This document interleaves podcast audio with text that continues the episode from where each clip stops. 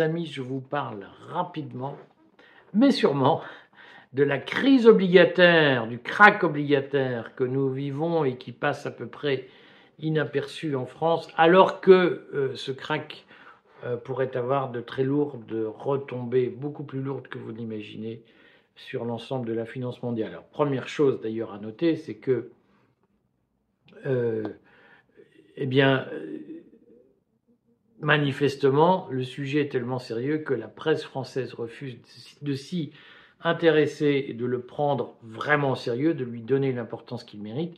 Et ça, c'est une information.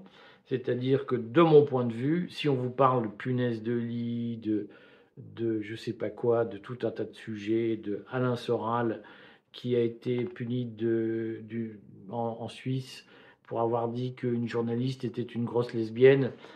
Il a été soutenu par Elon Musk et euh, je crois Julien Pain, qui est le commissaire politique de France Inter, explique qu'il faudrait que Elon Musk soit viré par les banquiers. Tous ces rideaux de fumée sur euh, des sujets totalement ponctuels servent d'abord parfois inconsciemment. Je pense qu'un Julien Pain n'est pas intellectuellement équipé pour comprendre ce qu'est une crise obligataire, mais tout le monde sent bien qu'il faut occuper l'opinion, il faut occuper les cerveaux disponibles avec des sujets d'importance secondaire pour ne surtout pas alarmer les esprits et ne surtout pas aggraver la crise financière qui est en train de se dérouler et qui pourrait prendre des proportions cataclysmiques si tout le monde allait à la banque chercher son argent.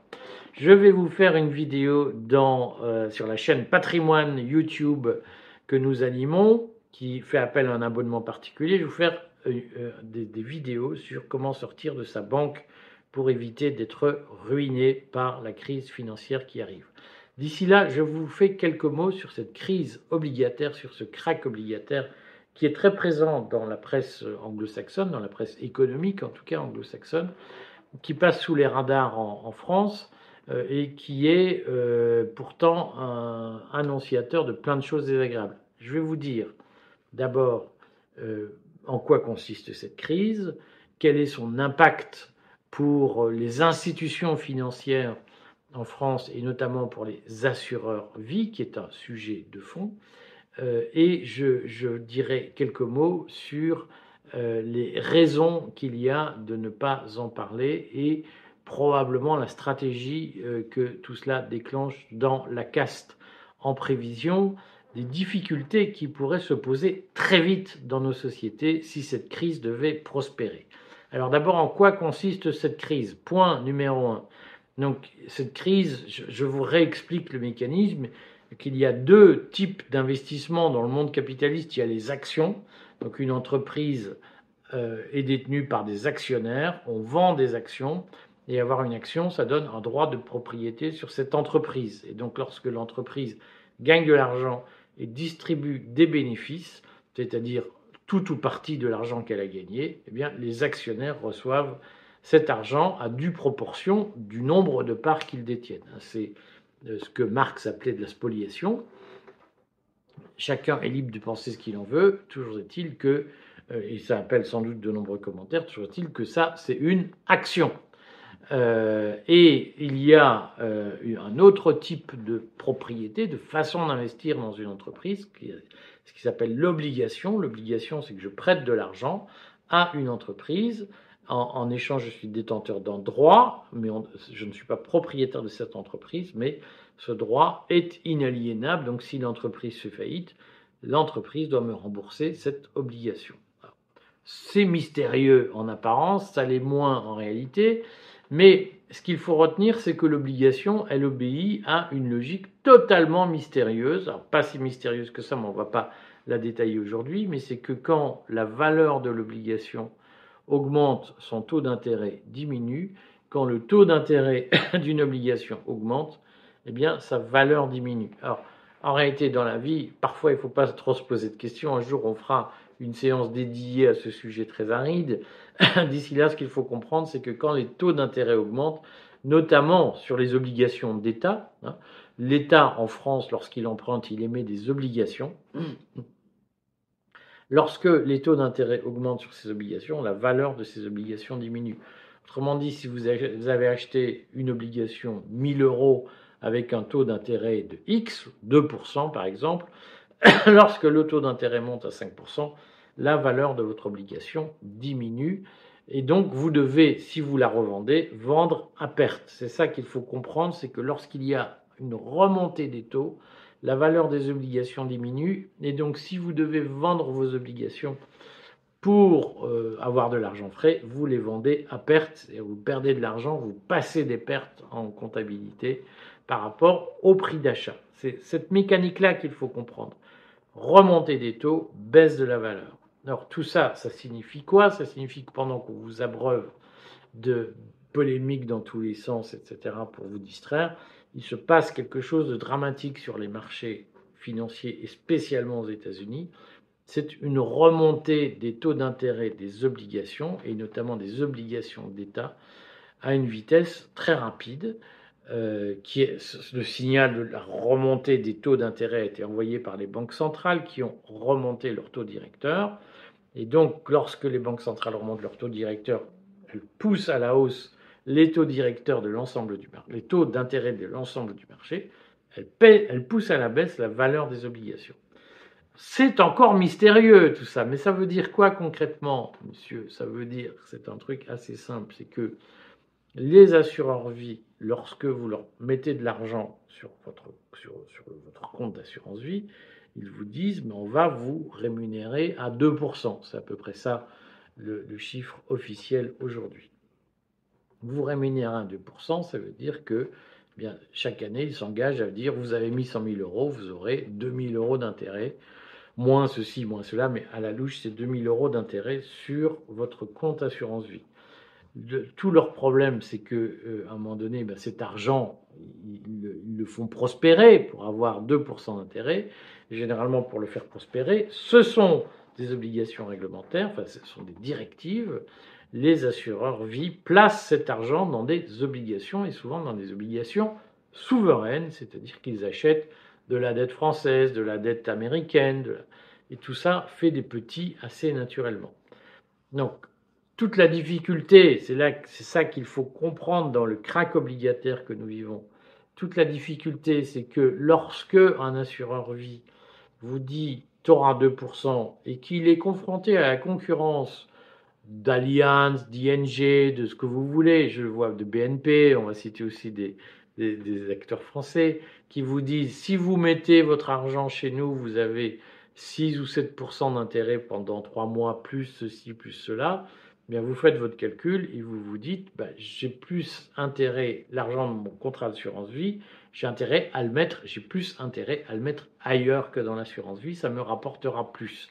Et donc vous allez, avec vos petites papates, trouvez votre assureur vie en disant j'aimerais bien que vous me rendiez votre argent. Le problème, c'est que si c'est Dupont, Durand qui plique-ploque le fonds, l'assureur, il a de l'argent, il a assez de liquidité pour vous rendre votre, votre, votre, votre compte, pour clôturer votre compte. Mais si c'est plein de gens qui le font en même temps, eh bien, il a un problème de liquidité, on appelle ça un problème de solvabilité chez les assureurs, et donc il doit vendre une partie de ses actifs financiers pour trouver de l'argent pour vous rendre vos sous, pour que vous alliez les placer ailleurs.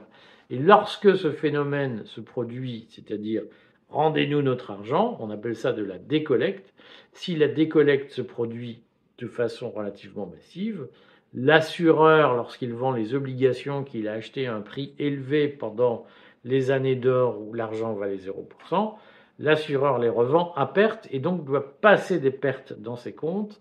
Et ça, ça déclenche plein de mécanismes, de, plein de sécurité financière qui se traduisent tôt ou tard par une crise. C'est ça qui se produit. C'est ça la grande crainte, c'est que la décollecte de l'assurance vie en France ne soit tellement forte qu'elle oblige les assureurs à passer des pertes. Et tout le débat est là. Lisez l'article que je consacre à ce sujet dans le courrier des stratèges. Je, vous dirai demain comment faire pour sortir de vos banques, pour éviter de boire la, soupe, si j'ose dire, hein, de prendre la, la, la bolée de, de chouchen qui va vous assommer.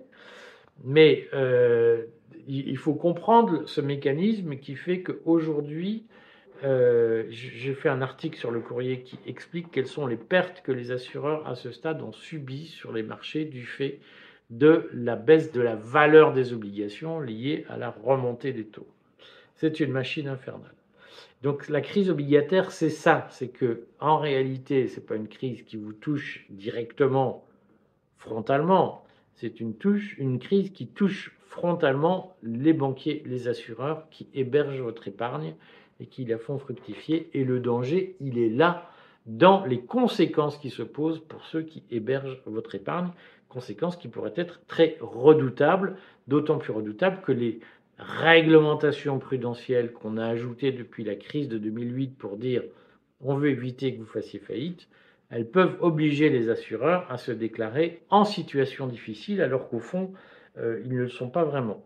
Donc tout le monde est aujourd'hui sur la corde raide et tout le monde sent bien qu'il suffirait de pas grand-chose pour que tout ça dégénère en une très mauvaise crise qui euh, va mettre euh, le système financier par terre parce qu'il suffit qu'il y ait, l'effet domino, des too big to fail, comme on dit, trop grands pour faire faillite, c'est que lorsque l'un d'entre eux est atteint par le mal, tous les autres s'effondrent petit à petit, touchés par la crise de confiance qui s'installe sur les marchés.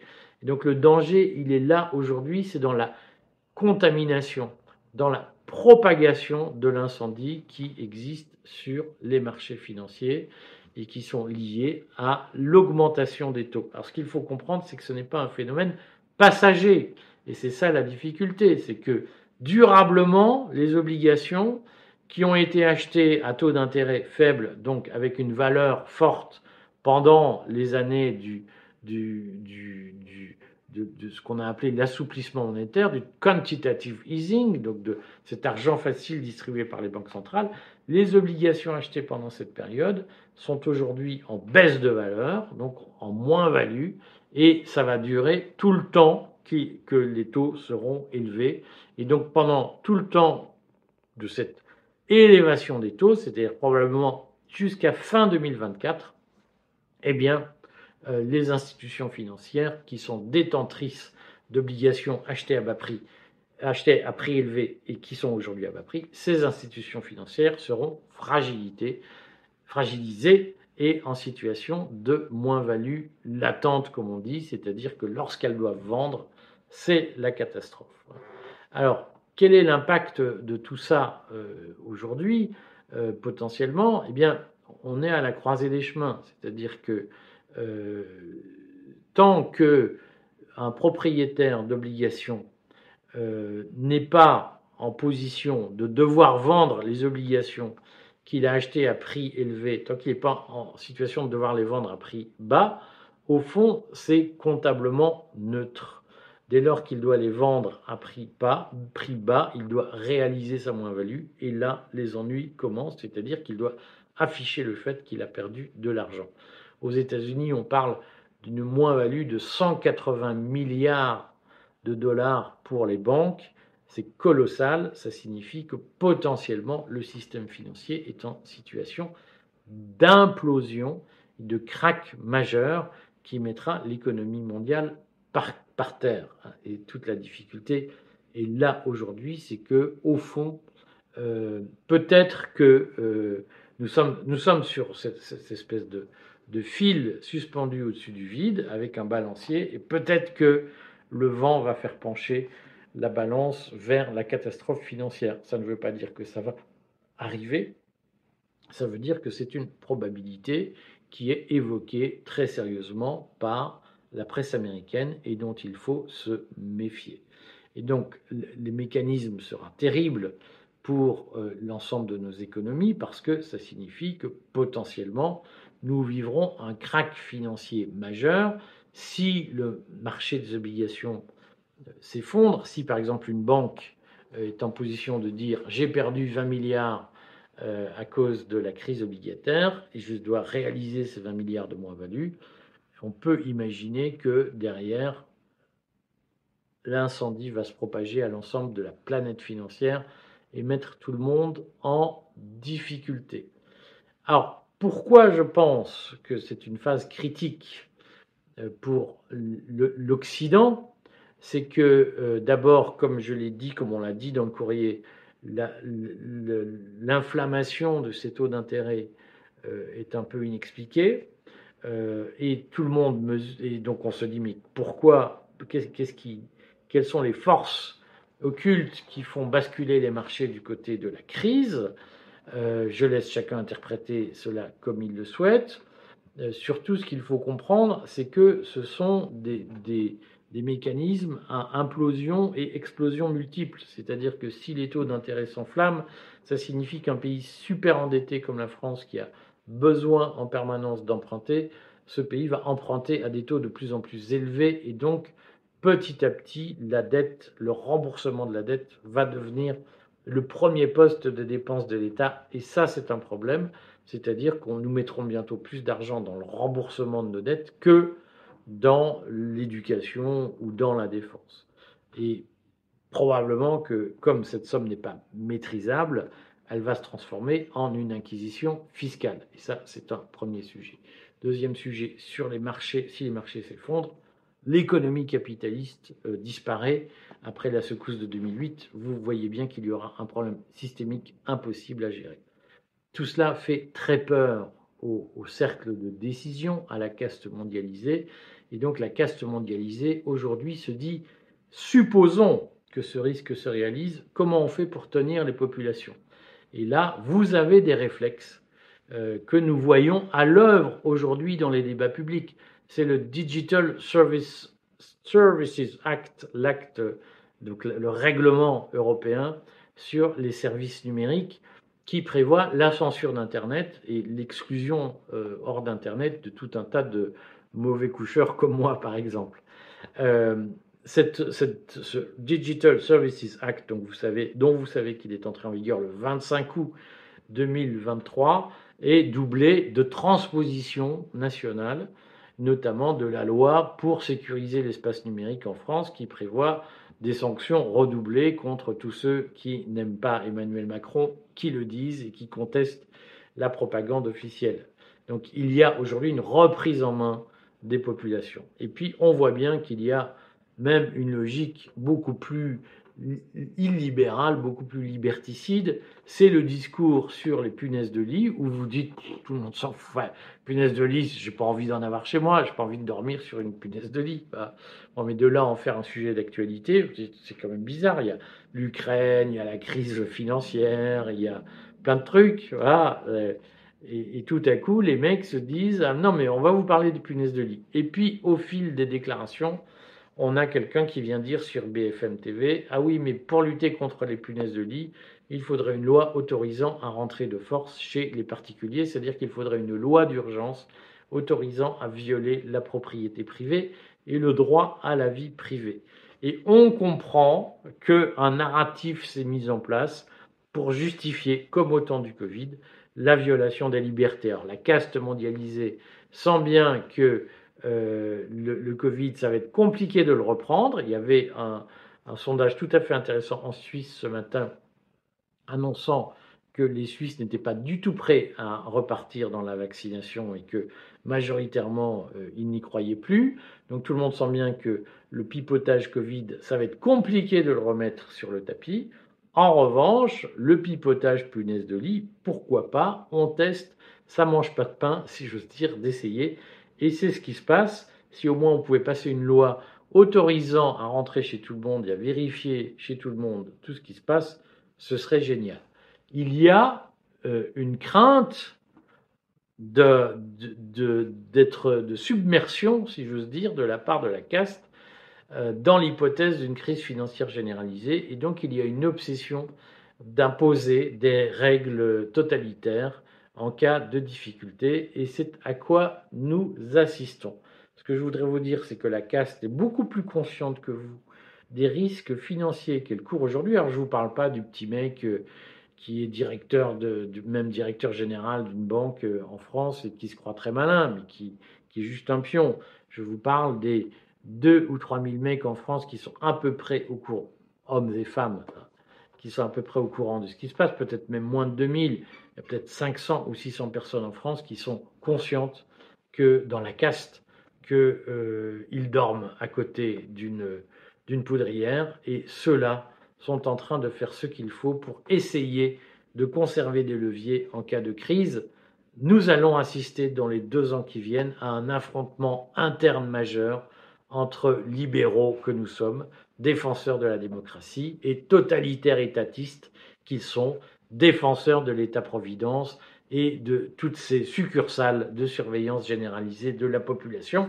Le combat promet d'être fascinant. Regardez comment, au sein même de la résistance, des étatistes euh, défenseurs de l'État-providence qui vous surveillent sont à la manœuvre pour vous faire croire que la résistance, c'est la bureaucratie. Ceux-là sont très forts. À très bientôt. Lisez l'article du courrier sur, euh, sur ce sujet. Lisez, suivez ce qu'on fait sur la levée de fonds pour que vous deveniez actionnaire du courrier des stratèges. Et puis, suivez la chaîne patrimoine que nous avons qui va vous dire concrètement comment on fait notamment pour sortir de sa banque. Merci mes amis, à très vite.